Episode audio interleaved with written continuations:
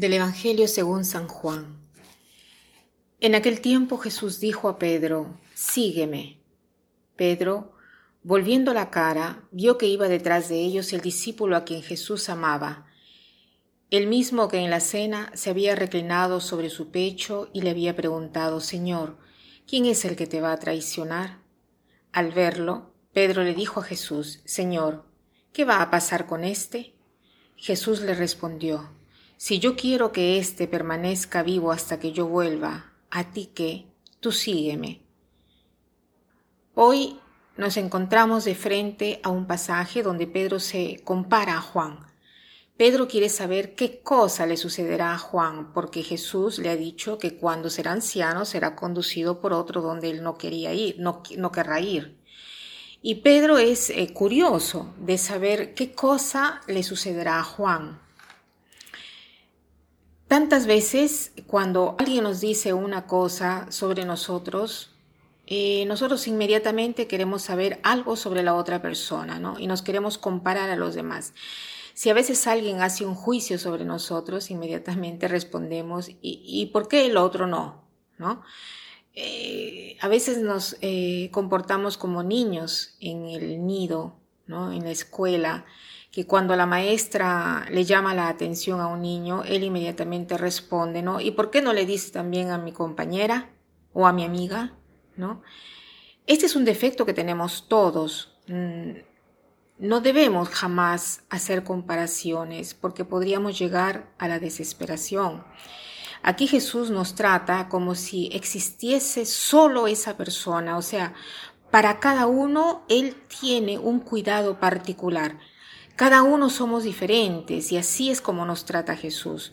Para cada uno tiene un proyecto especial y no quiere que nosotros hagamos comparaciones porque compararse no tiene sentido porque no conocemos los motivos que empujan al Señor a considerarnos de manera diversa al otro y a tratarnos de una manera totalmente diferente, ¿no? Por eso dice, si yo quiero que éste permanezca vivo hasta que yo vuelva, ¿a ti qué? ¿Qué te importa? ¿no? En cambio, nosotros nos gusta siempre ocuparnos de las cosas de los demás. Tú sígueme. Eso es solo lo que eh, te tiene que importar. Tú sígueme. ¿no? ¿Qué quiere decir seguir? Seguir quiere decir poner los pasos donde los ha puesto Jesús. O sea, la secuela Christi es un imitar lo que Cristo ha hecho paso a paso.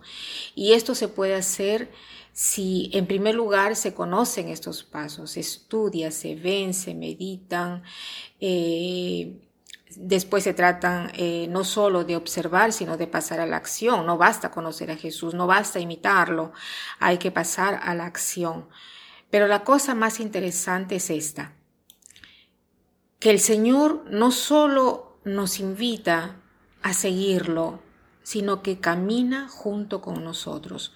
No solo en el sentido que nos da el ejemplo, que nos dice cómo hacer, sino que Él camina en nosotros, o sea, nos da la fuerza, nos da la capacidad, nos da todo lo que necesitamos para recorrer este camino, el camino, ¿no?